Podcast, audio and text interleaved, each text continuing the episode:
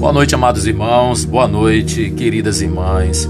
Que a paz de Cristo esteja no meio de nós. Que Deus, nosso Senhor Todo-Poderoso, abençoe você e sua família. Amados irmãos, todos aqueles que estão ouvindo agora comigo neste momento, eu peço a Deus para que Deus abençoe a todos nós.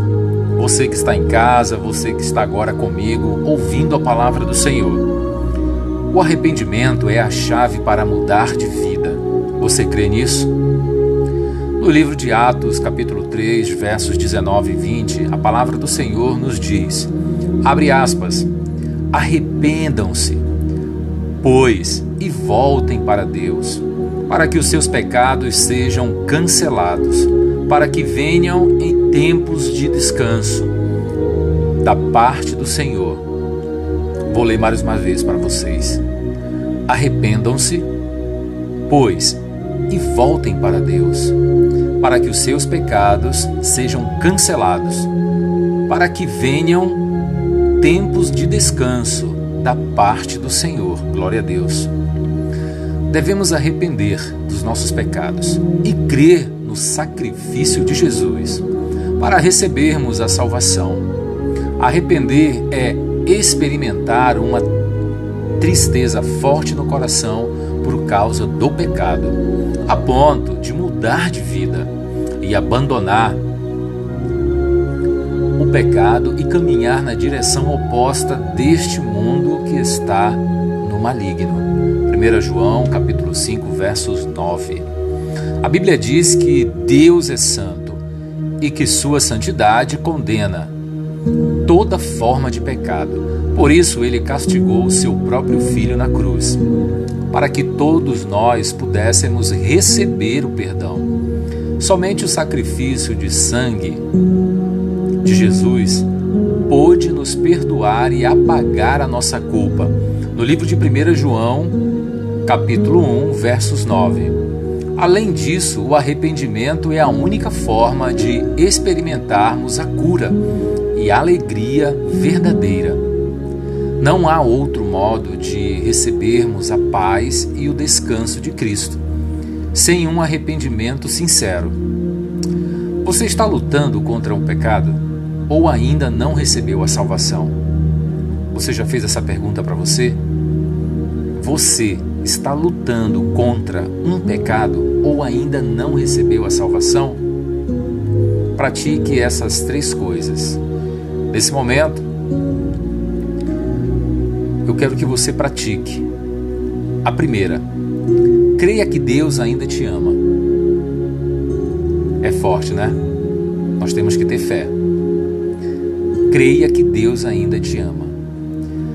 Você ainda está debaixo da sua graça e misericórdia e Ele não quer condená-lo, pois Deus enviou seu Filho ao mundo não para condenar o mundo, mas para que este fosse salvo por meio dele.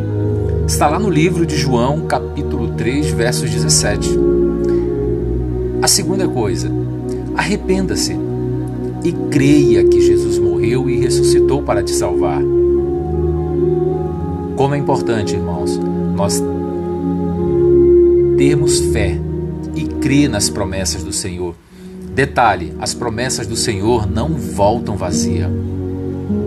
Arrependa-se e creia que Jesus morreu e ressuscitou para te salvar. Você jamais conseguirá o favor dele pelos seus próprios esforços, pois vocês são salvos pela graça, por meio da fé. E isto não vem de vocês, é dom de Deus, não por obras, para que ninguém se glorie. Efésios capítulo 2, versos 8 e 9. A terceira coisa. Em seguida, tome a decisão de obedecer a palavra de Deus. Está na Bíblia. Nela você encontrará todas as promessas de Deus e aprenderá a ter uma vida cristã vitoriosa.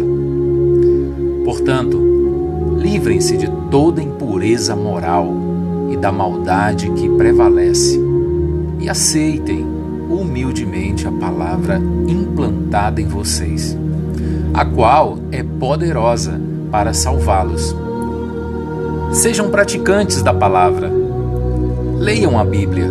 Procure entender através da meditação e não apenas ouvintes, enganando-se a si mesmos. Está no livro de Tiago, capítulo 1, 21 e 22. Amados, quanto é importante nós termos o favor de Deus. Os nossos esforços têm que ser através de Deus.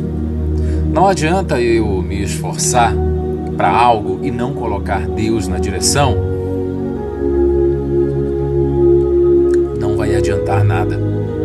Muitas das vezes nós tentamos, através das nossas próprias forças, através dos nossos próprios esforços, mas sem Deus nada dá certo.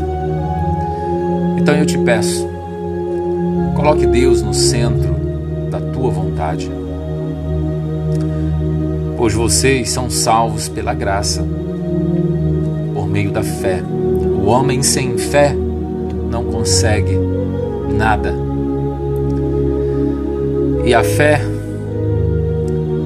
ela não vem de nós, e sim é um dom de Deus. E não adianta muitas das vezes acharmos que vamos alcançar através das obras. Não. Quê? Se fosse através das obras, muitos seriam salvos, né?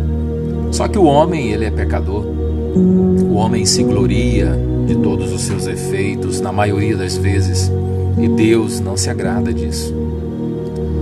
Então procurem abrir o coração Procurem se entregar a Jesus Cristo, reconhecê-lo como seu único e verdadeiro Salvador. E Deus vai transformar a tua vida. Mate a sua fome espiritual com a palavra de Deus. Nós trabalhamos todos os dias para buscar o sustento da família mas é tua alma. De que maneira você sustenta ela? Só através da palavra de Deus, meu amigo, minha amiga. Mate sua fome espiritual com a palavra de Deus. Leia a palavra de Deus. Não se afaste dele. Não deixe que o mundo deixe você quilômetros de distância de Deus. Você não sabe o que você está perdendo. Então, seja praticante da Sua palavra e não seja somente ouvinte, senão você está se enganando a si mesmo.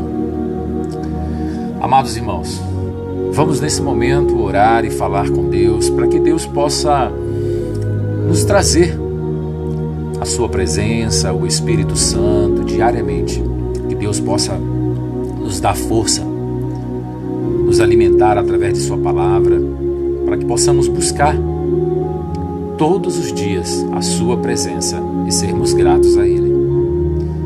Convido você agora, nesse momento, a colocar tua mão no teu coração. Feche os olhos, vamos falar com Deus.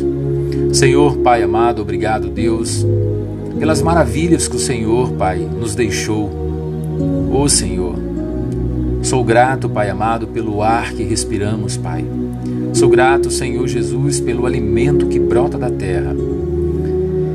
Oh Senhor, quanto tu és maravilhoso e bondoso para conosco, para cada um de seus filhos. Obrigado, Senhor Deus, por tudo que o Senhor tem feito em minha vida e na vida de todos os teus filhos, Pai, e por tudo aquilo que o Senhor ainda há de fazer.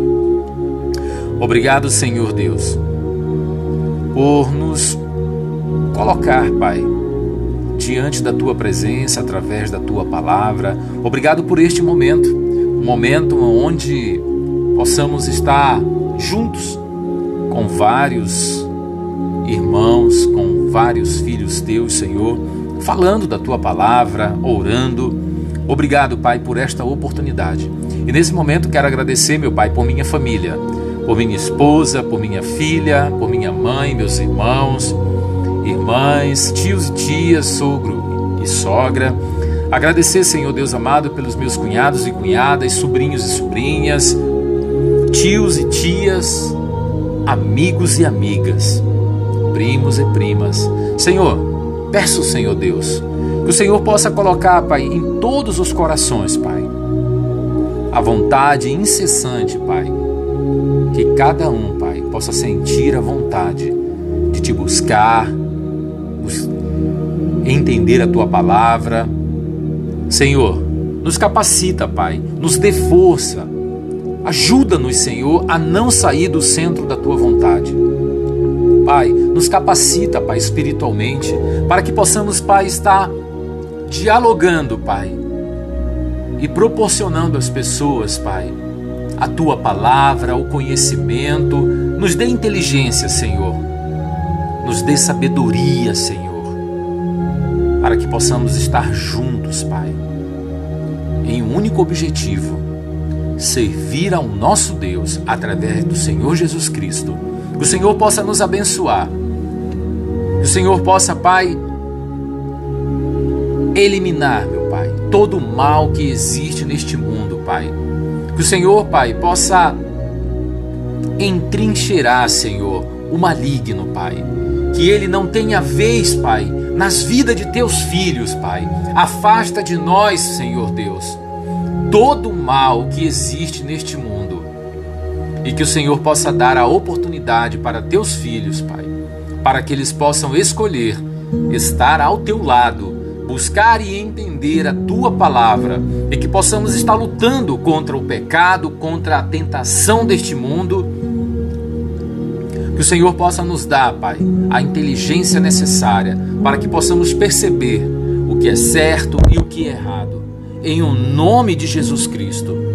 Peço a tua bênção e eu te peço, Senhor, perdão, Pai amado, por meus erros, perdão, Senhor Deus, pelos momentos em que eu te desagradei. Perdoa-me, meu Pai, lava minha alma com teu sangue e me purifica e me mantenha no centro da tua vontade.